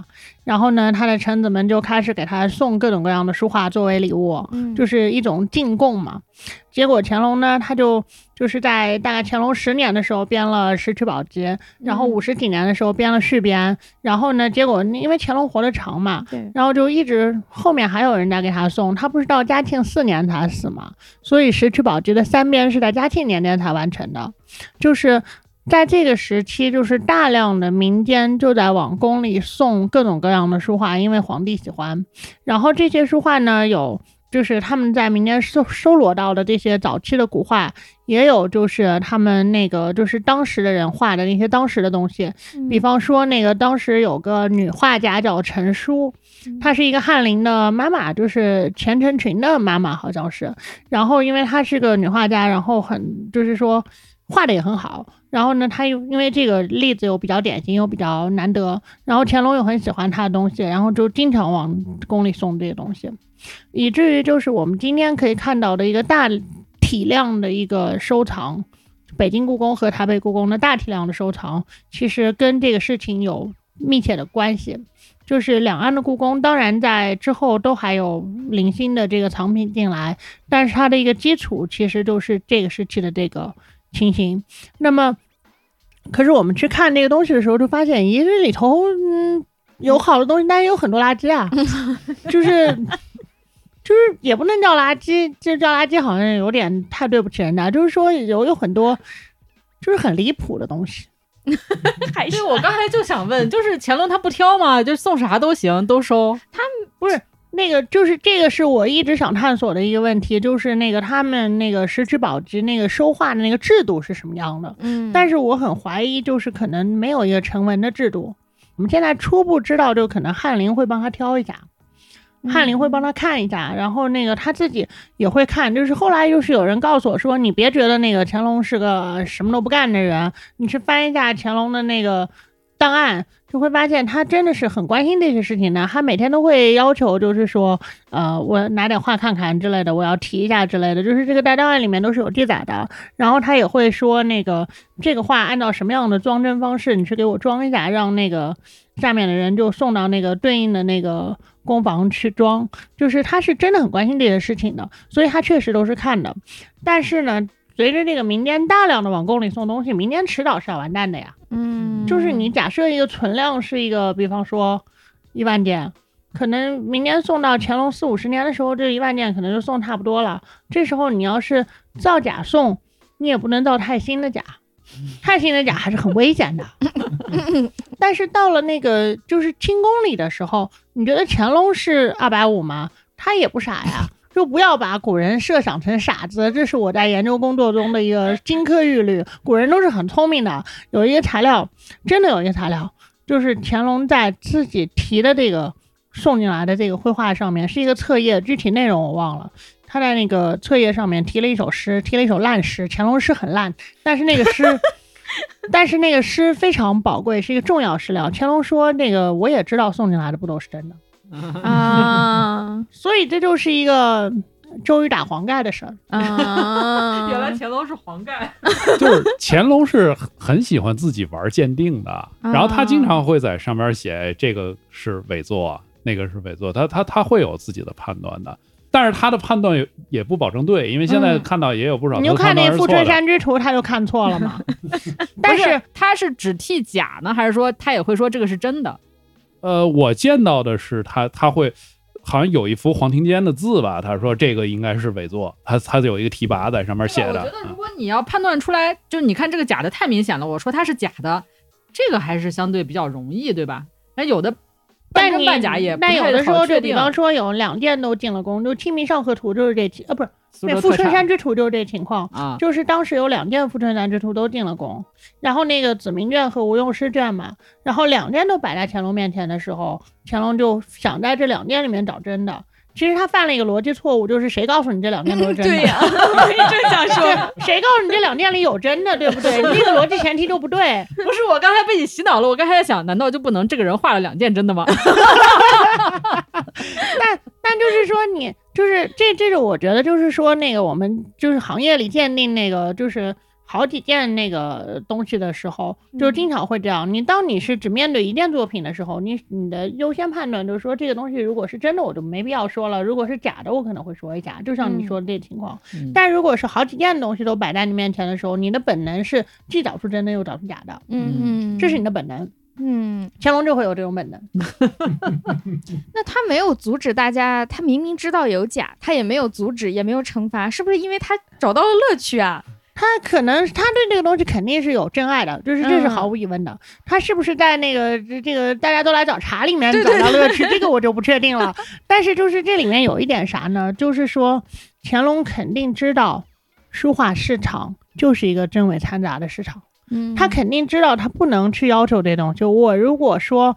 我对你进贡假话的，当然你恶意进贡假话可能有过，可能有点，就是他可能知道的话，他可能会生气。但如果你不是恶意进贡的，或者说你比方说十件画里面进贡十件作品，然后这五七件真的，三件假的，他可能没法批评你，没法来折磨你，因为千金买骨呀，你对啊，你还要广开言路呢，说的话不对的你就。要哦，他说？话这个行为是他诸多行为当中的一个，他整个人的价值观要自洽。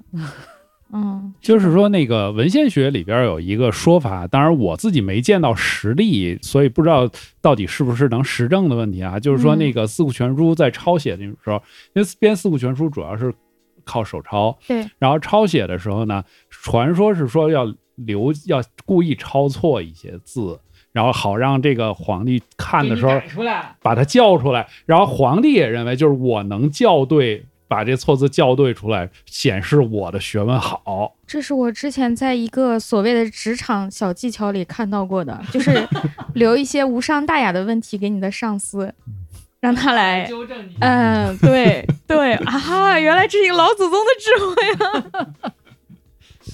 嗯，就是说那个我进贡那个嗯东西给皇帝的话，一般来说就是会在好坏这个层面上，我还是要挑一挑的。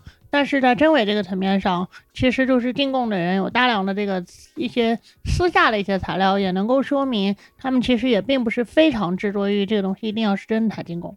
嗯，所以我非常怀疑，就是乾隆明知道有假的，他也愿意收，为了表现，哎，你看我的眼光比你们这些臣子要好，我能分辨出来。卫史没有这样一种心情在里头。嗯。他收到《石渠宝笈》里面的是不是都是基本应该是他认为是真的？嗨，我就这一个字，不是，就是因为毕竟不可能他收到的全往《石渠宝笈》里边呀。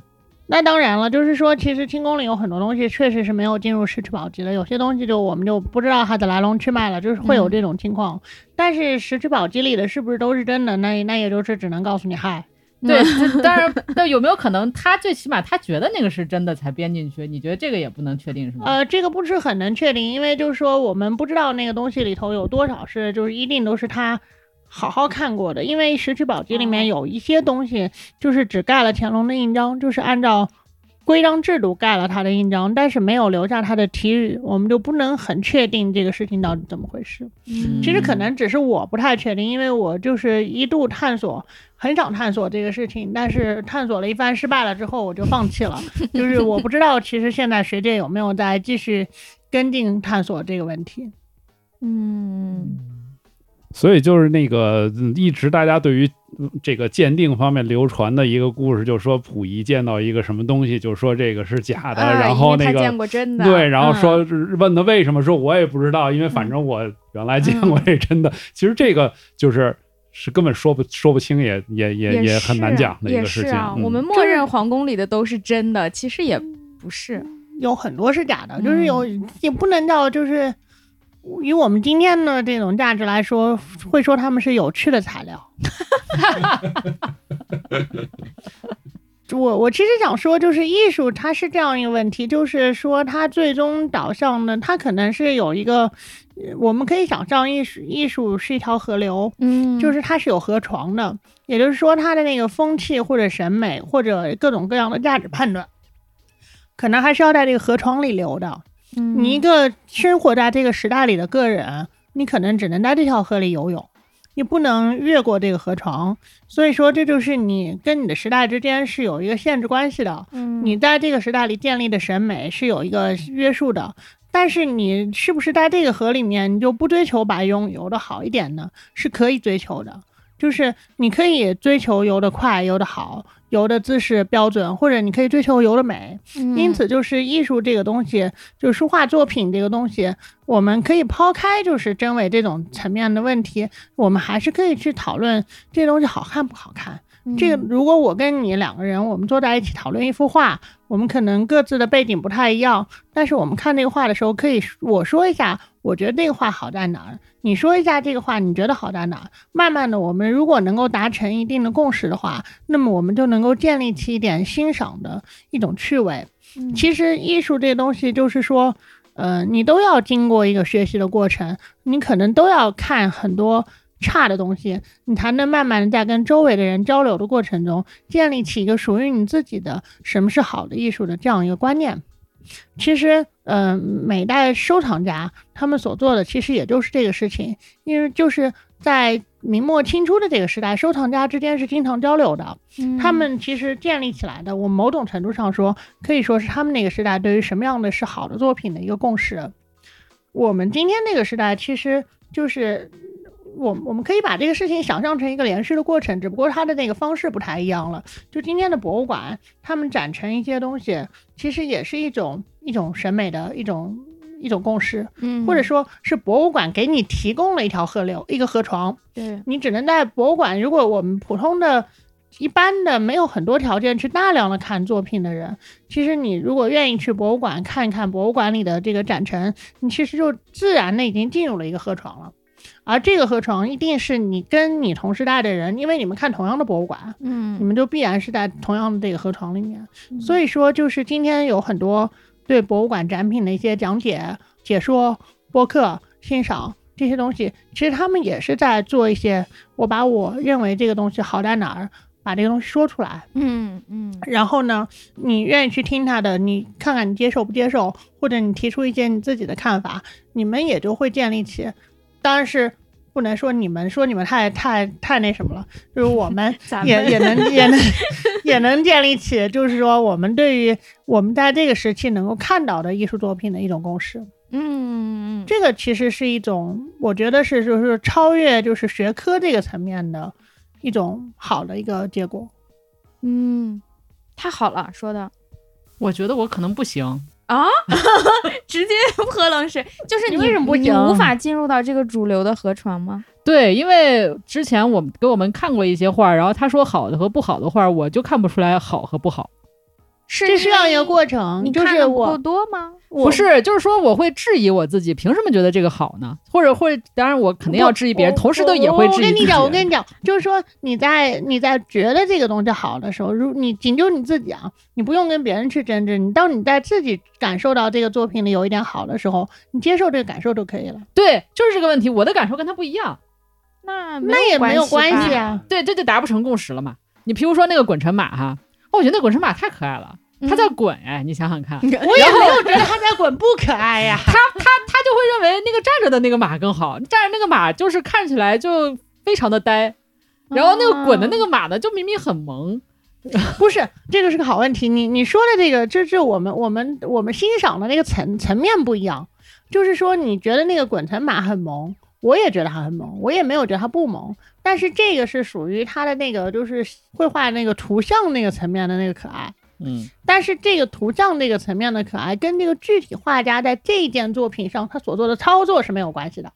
啊，对，就是说，如果你看到这个画的时候，对他产生了一种非艺术方面的好感，嗯，这个好感在艺术史里面是会被考虑或者被接受的吗？